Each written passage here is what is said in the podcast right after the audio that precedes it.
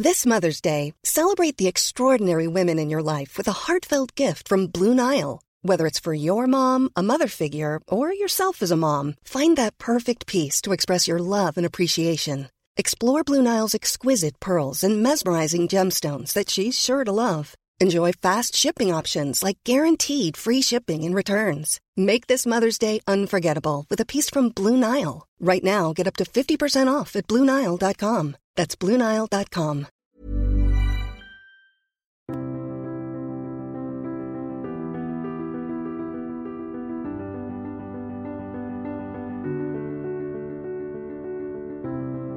Bienvenue pour une nouvelle émission de Conflit. Nous allons parler de stratégie, de guerre économique, de puissance, puissance économique, puissance des entreprises également. Ce sont des thèmes que nous abordons régulièrement à conflit et qui sont évidemment extrêmement importants. Pour traiter de ces thèmes, je reçois Raphaël Chauvency. Bonjour.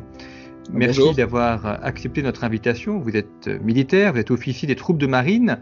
Vous êtes actuellement détaché au, 3e brigade des commandos des Royal Marines euh, en Angleterre et vous êtes également professeur à l'école de guerre économique où vous dirigez le module stratégie de puissance, l'école de guerre économique que nos éditeurs connaissent bien puisque nous publions régulièrement des articles de certains de leurs professeurs euh, comme Christian Arbulot ou Olivier de Maison Rouge et vous avez publié plusieurs ouvrages dont récemment alors un qui vient de paraître aux éditions VA Éditions quand la France était la première puissance du monde, qui traite de la période du XVIIIe siècle sous le règne de Louis XVI, et un autre ouvrage également, et c'est sur, celui-ci que nous allons fonder cette émission, Former des cadres pour la guerre économique, l'itinéraire de Robert Papin des commandos à HEC Entrepreneurs, qui est paru également chez VA Éditions. Alors, le, titre de votre ouvrage est assez explicite, Former des cadres pour la guerre économique. On va y revenir, ce sera le, thème de cette émission. En revanche, Robert Papin, c'est quelqu'un qui est peut-être un peu moins connu euh, de la part du, grand public, et euh, le, livre que vous consacrez est une sorte de biographie intellectuelle et pratique euh, de, ce qu'a fait Robert Papin, qui a un, parcours assez atypique. Il a, commencé sa carrière dans, l'armée euh, et ensuite il a été un des fondateurs, de, un des cadres d'HEC Entrepreneurs en développant toute une méthode de stratégie et de formation des, cadres. ce parcours est assez atypique et vous montrez en revanche qu'il est important et que c'est en s'appuyant sur sa formation et son expérience de militaire qu'il a pu développer cette réflexion sur la, formation des cadres. En quelques mots, Raphaël Chauvency, qui est euh, Robert Papin, et, pourquoi est-ce que vous avez voulu lui, consacrer un ouvrage? Alors, euh, Robert Papin a une de ces pépites que la France sait produire et ne sait pas reconnaître. C'est-à-dire que, vous l'avez dit, c'est une personne qui a euh, un parcours atypique, donc je vais brosser très rapidement. Robert Papin a commencé sa carrière, si je puis dire, comme étudiant, étudiant en maths sup, maths et après avoir signé une pétition contre la guerre d'Algérie, pour faire comme tout le monde, il a eu honte. Et d'un seul coup, il s'est mis à penser à cette Algérie, il s'est mis à penser à la guerre, il s'est mis à penser aux problématiques de commandement, et a décidé de lâcher ses études à ce moment-là pour rejoindre une unité combattante. Donc cette démarche initiale va marquer ensuite toute la suite de son parcours. Robert Papin, qui était quelqu'un d'extrêmement, qui est quelqu'un d'extrêmement volontaire, puisque il est là, j'ai la chance d'être euh, très souvent en contact avec lui.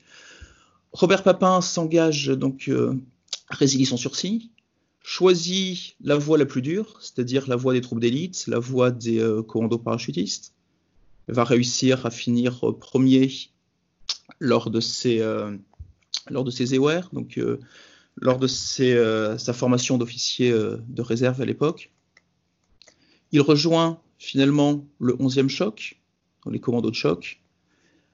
Il découvre lors de, ce passage de chef de section, donc de jeune lieutenant, il découvre ce qu'est le commandement des hommes.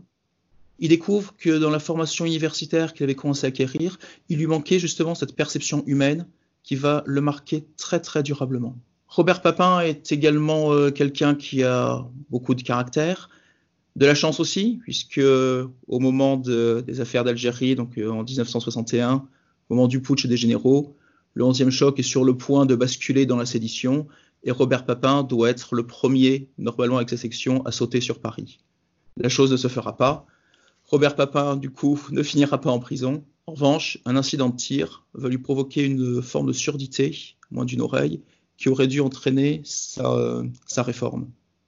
Et là, le, destin va le rattraper, puisqu'il va être recruté par le, chef de nos plongeurs de combat, qui demande à Robert Papin, qui a une formation scientifique, s'il serait capable de développer un appareil, un appareil sous-marin. Robert Papin accepte, se retrouve parmi ses troupes d'élite, les plongeurs de combat, qui n'acceptent que des militaires professionnels, des gens qui ont combattu en Indochine, en Algérie, la crème de la crème de nos forces armées, et sans aucun moyen, il va réussir en quelques mois à créer cet appareil. Et il insistera énormément sur ce passage. Ce qu'il a compris à ce moment-là, c'est qu'un chef ne pouvait rien faire sans la participation de ses hommes. Au début, Robert Papin a pas mal d'idées. Il est capable de conceptualiser ce qu'il a en tête. Malheureusement, sa traduction pratique ne suit pas. Et c'est par le dialogue avec les hommes qui vont être les utilisateurs de cet appareil qu'il va finalement aboutir.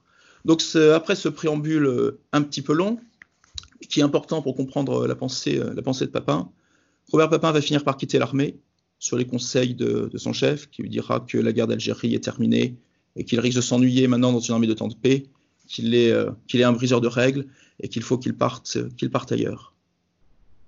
Robert Papin suit euh, cet itinéraire.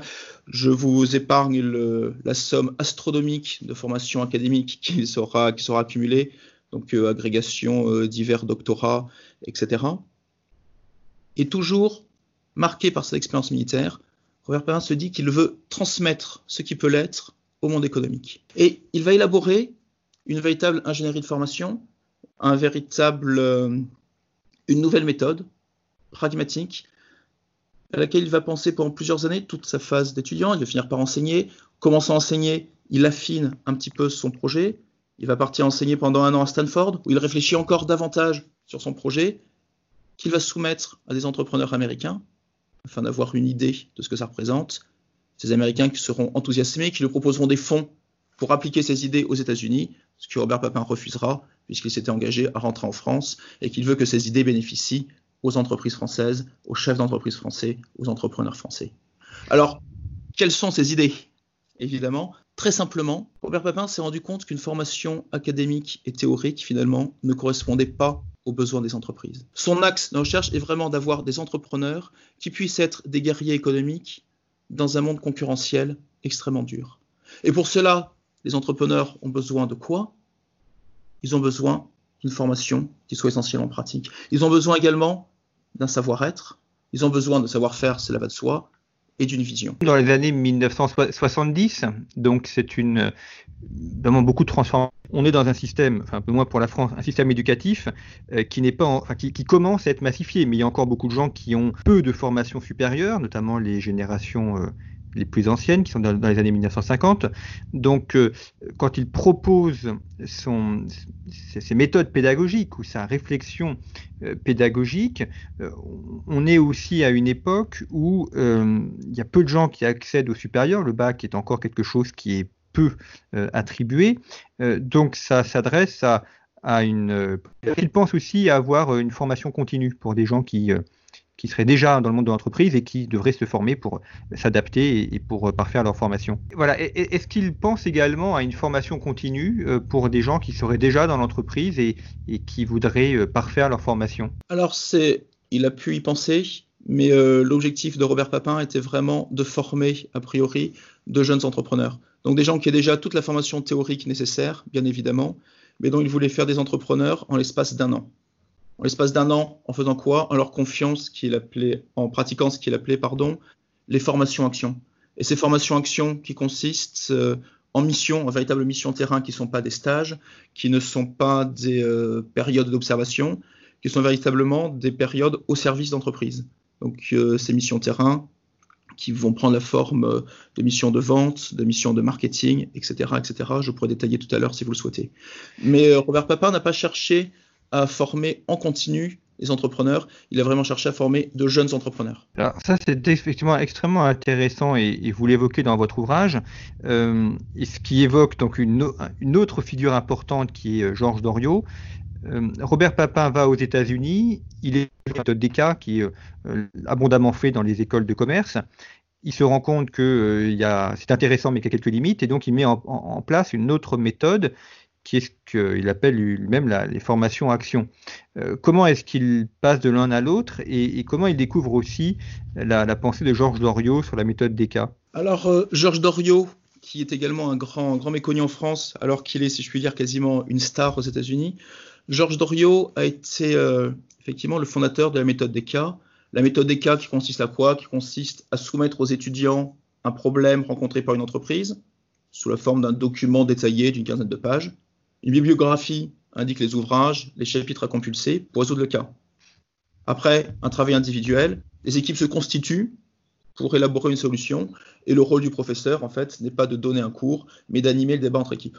Ce qui était déjà une révolution en termes d'enseignement, une révolution qui a commencé, que Dorio a commencé à importer en France très discrètement dans les années 30 et qu'il a développé ensuite dans les années 50-60. Cette, euh, cette méthode, effectivement, par rapport à un enseignement purement théorique, présente un grand progrès, mais euh, Robert Papin, qui l'a pratiqué, qui l'a reçu lors de sa formation, Robert Papin trouve qu'elle est insuffisante, qu'elle est même dangereuse. Pourquoi? Parce qu'elle elle imagine que chaque situation a une réponse préformatée. Elle peut donner l'illusion aux étudiants, qui sont censés être de futurs entrepreneurs, de futurs cadres dirigeants, qu'ils peuvent avoir une solution toute faite pour chaque problématique. C'est sans doute le reproche principal qu'il va faire à cette méthode, avec le reproche également de ne solliciter que l'intelligence logico-mathématique que, Robert Papin critiquera lorsqu'elle est utilisée exclusivement. Alors que dans la, formation action, euh, ce qu'il propose, c'est véritablement une immersion, et vous le montrez très bien, sur des périodes extrêmement courtes. Donc ça les oblige. Et d'ailleurs, euh, comme lui-même a dû faire son, son sous-marin sur un temps très court, euh, ça les oblige à, à vraiment euh, travailler dur et à travailler euh, avec les équipes euh, constituées. Exactement. Alors, vous parlez d'équipes constituées. Robert Papin voulait également que chacun soit capable de travailler dans n'importe quel environnement. C'est-à-dire que les équipes constituées qu'il va faire seront des équipes de trois, des trinômes, qui seront rebattues à chaque nouvelle mission.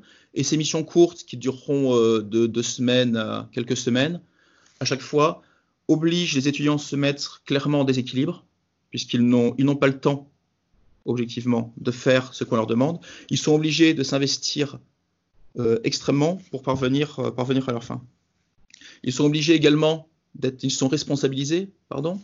Pourquoi? Puisqu'ils se retrouvent dans de véritables entreprises. Des entreprises qui, ont des objectifs, des entreprises qui ont des salariés, des entreprises qui ont des contraintes, parfois qui sont en difficulté, et donc ils doivent être capables de leur apporter quelque chose directement. Et donc ça, ils commencent à le mettre en place à HEC, puisque c'est là qu'ils euh, qu'il travaille en, tant que professeur. Et donc euh, il forme de, plus en plus euh, d'étudiants. Est-ce qu'il euh, y a aujourd'hui des, chefs d'entreprise célèbres ou dont on parle beaucoup qui sont passés par les méthodes de Robert Papin?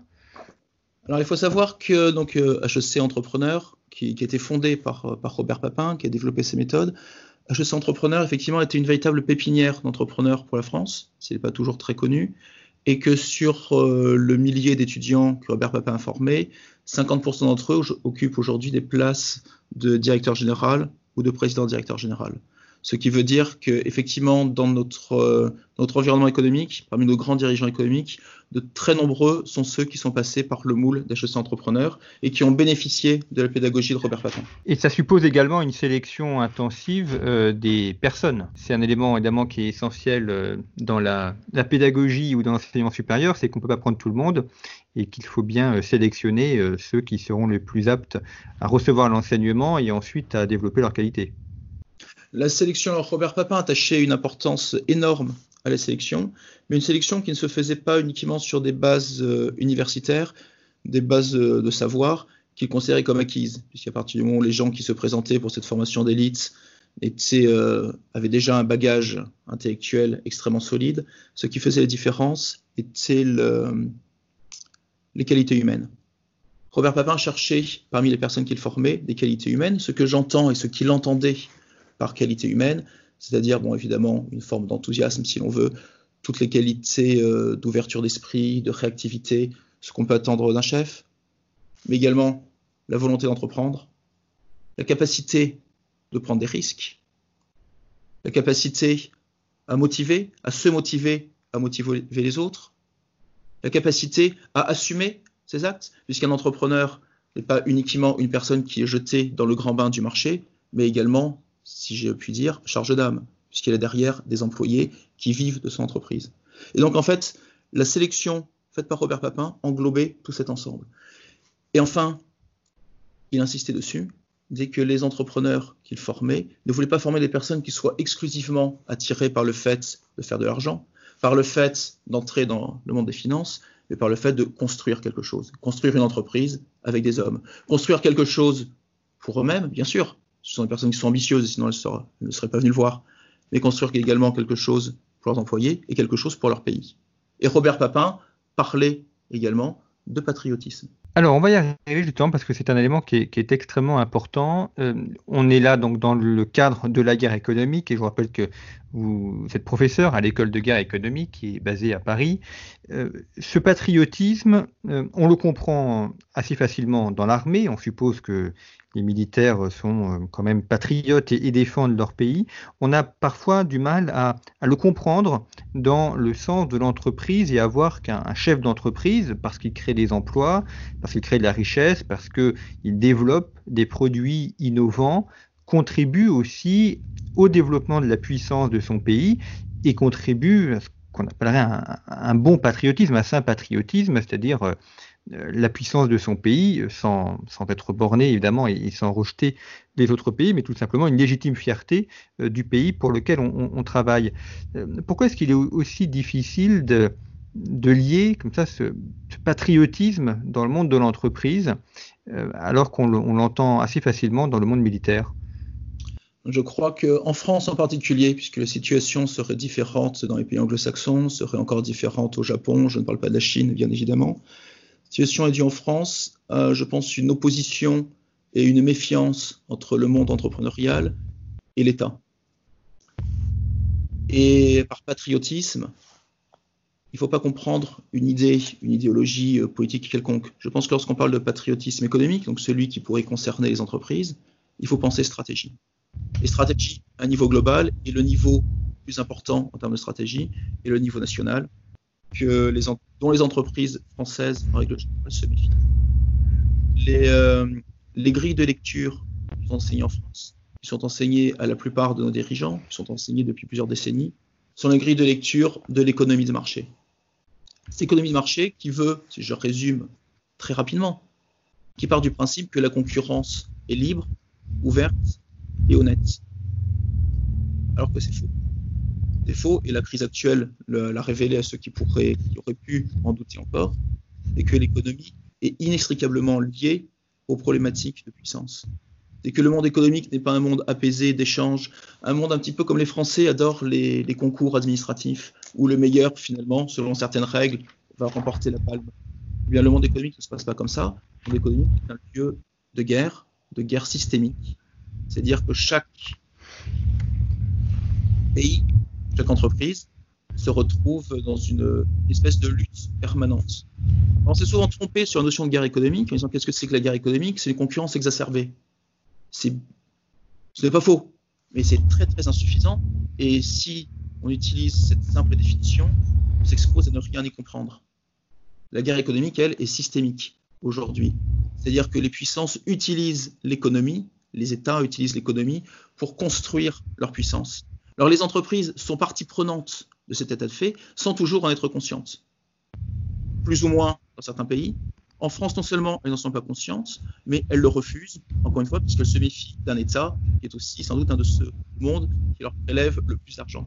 Donc il y a vraiment cette méfiance, une question de grille de lecture, la grille de lecture libérale de l'économie marché d'une part, et la méfiance entre le monde entrepreneurial et le monde de l'État d'autre part qui joue. Quelle définition pourrait-on donner d'un chef Rachel Chauvency, et, donc d'un bon chef, évidemment.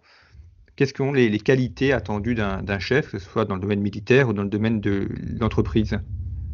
Je pense que la première qualité d'un chef, c'est la responsabilité. La responsabilité vis-à-vis des actes qui sont posés, la responsabilité vis-à-vis des objectifs à atteindre et la responsabilité vis-à-vis de ses hommes. Je crois qu'un chef également est quelqu'un qui doit être capable de prendre des risques. Dans le monde militaire, cela va de soi dans le monde, dans le monde économique aussi. Je pense que dans un contexte, j'ai parlé de guerre économique systémique, je pense que dans un contexte pareil, il est impossible de se réfugier systématiquement derrière un principe de précaution qui, qui finalement n'est qu'un un repli sur soi et qui empêche de saisir des opportunités ou alors de contrer certaines attaques. Je pense qu'un chef également, est également quelqu'un qui n'oublie pas qu'avant toute chose, il commande des hommes. Même le, terme de chef est d'ailleurs euh, assez peu employé, enfin, sauf dans le domaine militaire, mais dans le domaine de l'entreprise, on, parle de, leader, de manager, on parle de leadership. On n'ose plus trop employer le terme de chef. Non, mais est-ce que le terme euh, de chef en tant que tel est forcément nécessaire? Je ne sais dans le monde de l'entreprise, je ne sais pas. La chose, oui. Le terme, si le terme braque le monde civil, je, n'en ferai pas un combat. Pourquoi? Puisque le terme de chef dans le monde civil a souvent été assimilé à une structure extrêmement pyramidale. Alors, un vrai chef n'est pas celui qui se place au sommet d'une pyramide et qui contrôle tout. Un vrai chef est également celui, j'ai parlé tout à l'heure, euh, j'ai dit qu'un chef était celui qui se souvenait qu'il comptait des hommes, donc c'est quelqu'un qui sait déléguer également. Donc si dans le monde civil, on préfère parler de manager ou de leader, peu importe, ce qui compte, c'est bien le fond. Et euh, le fond, c'est savoir décider, savoir assumer, mais savoir déléguer également. Et ce que vous montrez justement dans votre ouvrage, c'est que la, une des qualités euh, d'un chef, d'un bon chef, c'est de savoir s'entourer de gens qui sont brillants, voire qui sont un peu dérangeants parce qu'ils ont euh, des idées ou, une manière de faire qui fait un petit peu bouger les cadres établis. En tout cas, savoir s'entourer de gens compétents et non pas de gens dociles. Oui, tout à fait. Et ça revient à ce que je disais, on ne peut pas déléguer à quelqu'un qui est extrêmement docile, quelqu'un qui est trop docile et quelqu'un qui ne saura pas prendre lui-même d'initiative, qui ne saura pas réagir en cas d'urgence ou en cas de nécessité, qui ne saura pas conseiller son chef, qui ne saura pas ouvrir d'autres voies. Et c'est, j'en reviens Robert Papin, dans sa vision du chef, c'est pour ça que dans les missions terrain qu'il confiait à ses, euh, étudiants, il essayait de couvrir le spectre le plus large possible en, les, en remixant les équipes pour que des gens dits très différents puissent apprendre à travailler ensemble. Et dans des domaines aussi différents que la création d'entreprise, la gestion d'un dépôt de bilan, euh, la cession ou l'acquisition d'une entreprise en bonne santé, la, la, stratégie de développement, la vente, la communication, et chacun étant autonome, se retrouvant en situation de décider.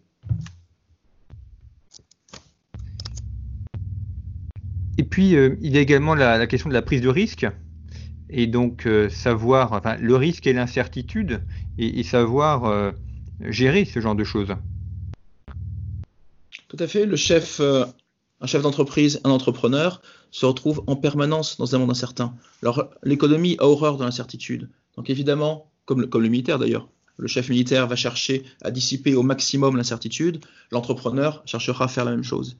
Mais quoi que l'on fasse, quelle que soit la qualité de l'information, on peut parler de management stratégique de l'information qui est aussi importante pour les militaires que pour les entreprises, quelle que soit la qualité des capacités d'anticipation des entrepreneurs, il y a toujours un moment où vient le grain de sable, l'événement épigénétique si l'on veut, qui, que rien ne laissait prévoir et qui en fait bah, révèle les véritables chefs et la, crise actuelle que nous vivons, euh, je pense que la crise sanitaire touche à sa fin, mais la crise économique qui va prendre sa suite, va révéler les véritables entrepreneurs, les véritables leaders, puisque dans une situation très compliquée que personne n'avait véritablement prévue, eh bien, il va falloir trouver des voies neuves et accepter également le fait que cette libre économie de marché sur laquelle euh, toutes nos grilles de lecture ont été fondées, en fait, n'existe pas. N'existe pas, puisque cette libre économie de marché n'est que finalement le lieu d'expression de, la puissance et du choc des puissances. Et quand on parle de puissance, on, sous-entend la notion de, volonté de puissance. Encore faut-il euh, donc être volontaire, vouloir fonder une entreprise, vouloir la développer. Cette notion de volonté, comment est-ce qu'on peut la, développer dans la formation des cadres, des chefs, des, managers, euh, comment est-ce qu'on peut les, aider à développer cette puissance et à l'orienter vers le bien, c'est-à-dire euh, non pas une puissance pour euh, dominer les autres, mais pour contribuer au développement de leur entreprise? Alors, la, volonté, déjà, cette volonté de puissance, Nietzsche, cette volonté de puissance déjà d'un entrepreneur existe évidemment au départ, je pense, sinon on se tourne vers, vers autre chose. Comment la tourner vers le bien?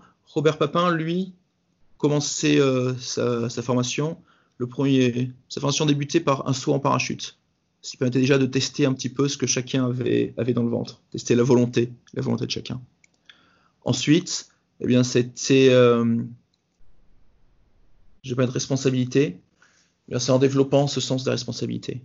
Et je pense que euh, l'ingénierie de formation de Papin, avec ses, missions terrain, ses formations actions, qui mettaient ses étudiants directement au contact des employés, permettait de leur faire prendre conscience qu'ils allaient par la suite diriger pas seulement une entreprise, mais des hommes derrière. Et je crois que c'est un des gros défauts de notre système euh, de formation aujourd'hui, qui est d'oublier, d'oublier ces hommes, de se limiter peut-être trop, euh, trop exclusivement à une vision euh, financière, une vision de marché, qui en fait provoque et provoquera, je pense, de plus en plus des troubles sociaux assez difficiles. Ce que nous avions vu lors des Gilets jaunes est appelé à se renouveler sans doute sous des formes différentes dans les années à venir, dans un contexte de crise économique majeure. Et cela est dû à quoi? C'est dû à un manque d'enracinement, finalement un manque de réalisme de nos élites, qui est pas, c'est des élites qui sont pas d'ailleurs elles-mêmes individuellement forcément responsables. C'est notre système de formation qui est responsable. Donc nous avons bien une responsabilité collective sur la formation de nos élites. Et on pourrait parler, parce que vous évoquez une faillite euh, du système de formation, on l'a vu avec l'exemple des, certaines universités qui attribuent euh, des 10 euh, à, tous les étudiants, c'est l'inverse de la sélection et, c'est l'inverse également de développer les vertus de courage, de force, de persévérance chez les étudiants. Donc là, on n'est pas du tout dans la formation des futurs chefs. On n'est pas du tout dans la formation des futurs chefs. Et également, alors, bon, ce sont d'autres problématiques, mais je pense qu'en France, il y a, je reviens sur cette notion de responsabilité, cette responsabilité du chef n'est pas toujours très bien perçue et au contraire, les, euh, les, postes de direction, les postes à responsabilité sont trop facilement conçus comme des prébandes et non pas comme des charges. Et est-ce que euh, Robert Papin a eu une, une influence sur euh, d'autres écoles? Est-ce que ces méthodes pédagogiques ont été utilisées par d'autres? Alors ces méthodes pédagogiques en France ont été utilisées assez ponctuellement, très très très peu. Robert Papin, euh, Robert Papin est méconnu en France, si ce n'est totalement inconnu. En revanche, à l'étranger, il a eu beaucoup, beaucoup d'influence, puisqu'une université comme l'université d'Harvard a créé son nouveau programme, le programme Field, sur le, modèle de la pédagogie de Robert Papin. Et a revu entièrement son modèle de formation en décalquant son nouveau programme sur celui mis en place par Papin. Euh, à l'opposé, en Russie, alors pour la petite histoire, euh, Robert Papin avait rencontré euh, il y a à la fin des années 90 l'adjoint au maire de Saint-Pétersbourg dans le cadre d'un échange pour préparer la formation des futurs élites russes. Alors cet adjoint au maire de Saint-Pétersbourg à l'époque était un certain Vladimir Poutine qui s'est retrouvé par la suite avec la responsabilité que l'on sait, qui a voulu former des élites russes et les élites dont l'État russe a besoin et qui pour cela a été extrêmement directif sur la formation, sur les, écoles euh, de formation des élites qui, ont été mises en place, et il a exigé que ce soit les méthodes de Robert Papin qui soient mises en place. Et ce sont toutes ces méthodes, jusqu'au saut en parachute d'ailleurs, qui, ont été, qui ont été transposées. Donc un modèle qui en France est méconnu, finalement a influencé les, euh, les plus grandes écoles, les plus grands pays, comme les États-Unis et la Russie. C'est assez coutumier, malheureusement, de voir des, grandes inventions, que ce soit dans la pédagogique ou euh, dans le domaine technique, euh, qui sont parfois davantage utilisées à l'étranger qu'en France, euh, pays où, elles ont été développées. Et aujourd'hui, la, postérité de Robert Papin en France, est-ce que HEC continue à, suivre les, enfin, entrepreneurs continue à suivre les modèles que, pédagogiques qu'il a développés? Est-ce qu'il y a d'autres écoles qui s'en sont inspirées également? Alors HEC Entrepreneur existe toujours aujourd'hui. Et euh, Robert Papin a suivi une voie qui est très intéressante, puisque c'est d'ailleurs cette occasion que j'ai pu le rencontrer, en ayant de nombreux entretiens avec euh, Christian Arbulot, qui, euh, qui, dirige l'école de guerre économique aujourd'hui, qui a créé le concept d'intelligence économique en France. s'est rapproché du coup d'une vision, il avait une vision très pragmatique, une méthodologie hors norme. sur laquelle nous pourrons revenir si nous avons le temps après. Je suis passé peut-être un petit peu rapidement dessus. Mais vraiment une méthodologie hors norme. Ce qui manquait peut-être, c'était une vision stratégique qu'il a trouvée avec, avec Christian Arbulot. Et je pense qu'aujourd'hui, l'héritage de Robert Papin est véritablement porté par euh, ce qui est devenu une véritable école de pensée en France, l'école de pensée de la guerre économique, qui, qui reprend les méthodes pragmatiques de Robert Papin, mais en les replaçant pardon, dans, un, dans une vision plus large, une vision stratégique plus large. Une vision stratégique plus large qui est bah, de savoir se libérer de ce carcan de la grille de lecture de l'économie de marché dont je parlais, se rappeler que par exemple la Chine ne s'est pas développée uniquement pour faire du commerce et que Xi Jinping a rappelé il n'y a pas très longtemps que son objectif était d'accroître la puissance globale de la Chine. Une grille de lecture qui permet de voir que l'Inde ne s'est pas développée en ouvrant son commerce, mais qu'elle interdit aux compagnies étrangères d'avoir plus de 75% de capitaux dans les communications, plus de 50% dans les, dans les produits alimentaires, plus de 50% dans l'aviation, etc., etc. Comprendre que nous sommes dans un contexte particulier. Et je pense que l'héritage de Robert Papin, aujourd'hui, se trouve, alors sans doute encore en partie chez HEC Entrepreneur, mais se trouve grandement en tant qu'école de pensée dans l'école de pensée de la guerre économique. Et, sa méthodologie, justement, puisque vous l'avez évoqué, euh, vous avez évoqué donc le, le saut en parachute qui euh, débute l'année, euh, le fait de, travailler en équipe sur des projets extrêmement courts. Est-ce qu'il y a autre chose qu'il a développé qui contribue à faire son originalité? Alors son originalité, c'est que les étudiants reçoivent très peu de cours. Que Robert Papin a créé une formation sans professeur, si je puis dire. Alors je, caricature un petit peu, j'exagère, il y a bien sûr des professeurs, mais peu d'entre eux, peu de cours théoriques, des intervenants qui n'étaient pas des professionnels de l'enseignement, mais qui venaient du monde de l'entreprise pour partager leur expérience. Et même ces expériences étaient euh, très courtes, puisque les cours en fait avaient lieu soit très tôt le matin, soit très tard le soir, pour permettre aux étudiants de se consacrer à 100% à leur formation action au sein des entreprises. Alors, faire intervenir des professionnels, c'est évidemment une très bonne chose. La, difficulté, ça peut être l'aspect pédagogique, euh, c'est-à-dire qu'ils ne savent pas forcément transmettre ou évoquer euh, correctement ce, qu'eux-mêmes font. Donc, euh, est-ce qu'il faut aussi former ces professionnels pour qu'ils puissent avoir de bonnes méthodes pédagogiques de transmission dans le cadre qui leur est donné? Alors, je pense pense pas que si nous disons à un chef d'entreprise qu'il faut qu'il se forme avant d'intervenir dans une grande école, il accepte de le faire parce qu'il n'aura pas le temps de le faire. Je pense que ce que faisait Robert Papin, c'est qu'il choisissait des personnes qui avaient naturellement certains, dons, pédagogiques. Ensuite, ne pas oublier que ces, euh, ces intervenants justement professionnels n'étaient pas là pour dispenser un cours théorique, mais pour apporter leur expérience, ce qui est tout de même différent. La contrepartie, c'est que les étudiants devaient avoir un sérieux bagage en arrivant chez HEC Entrepreneur et fournir une dose de travail personnel énorme, quitte à bénéficier du soutien de leurs professeurs pour poser les questions qui pouvaient, euh, qui pouvaient leur sembler bloquantes.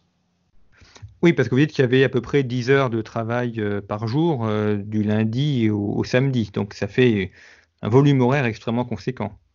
Oui, tout à fait. Et, comme vous l'avez dit, effectivement, c'est une formation euh, ce n'est pas une première formation, c'est une formation qui clôt la formation générale des étudiants. Donc, ils avaient déjà quelques années de formation générale euh, en licence ou équivalent avant d'arriver à, ce stade. Oui, le but de Robert Papin c'est bien d'avoir une formation qui arrive euh, pour couronner la formation académique de ses étudiants, afin d'en faire en un an des entrepreneurs capables d'intégrer le monde économique, aussi bien qu'en créant leur propre entreprise qu'en l'intégrant en tant que cadre dirigeant. Eh bien, merci beaucoup, Raphaël Chauvency, d'avoir euh, évoqué pardon, pour conflit euh, cette question de la, formation des cadres. Je rappelle votre ouvrage Former des cadres pour la guerre économique, l'itinéraire de Robert Papin des commandos à HEC Entrepreneurs, qui est paru chez VA Éditions. Euh, conflit, nous avons deux autres podcasts qui traitent de thèmes proches, notamment un podcast avec François Bert sur la formation des chefs et puis euh, une émission avec euh, Philippe Ziberzan sur euh, l'innovation et, le management, et donc qui permettent comme ça d'apporter d'autres éléments d'éclairage ou d'approfondir certains points qu'on a pu évoquer au cours de cette émission. Merci beaucoup en tout cas d'être venu au micro de conflit pour évoquer avec nous ces sujets ô combien importants de la formation des cadres et euh, qui est évidemment fondamentale dans ce contexte de guerre économique et de rapport de puissance.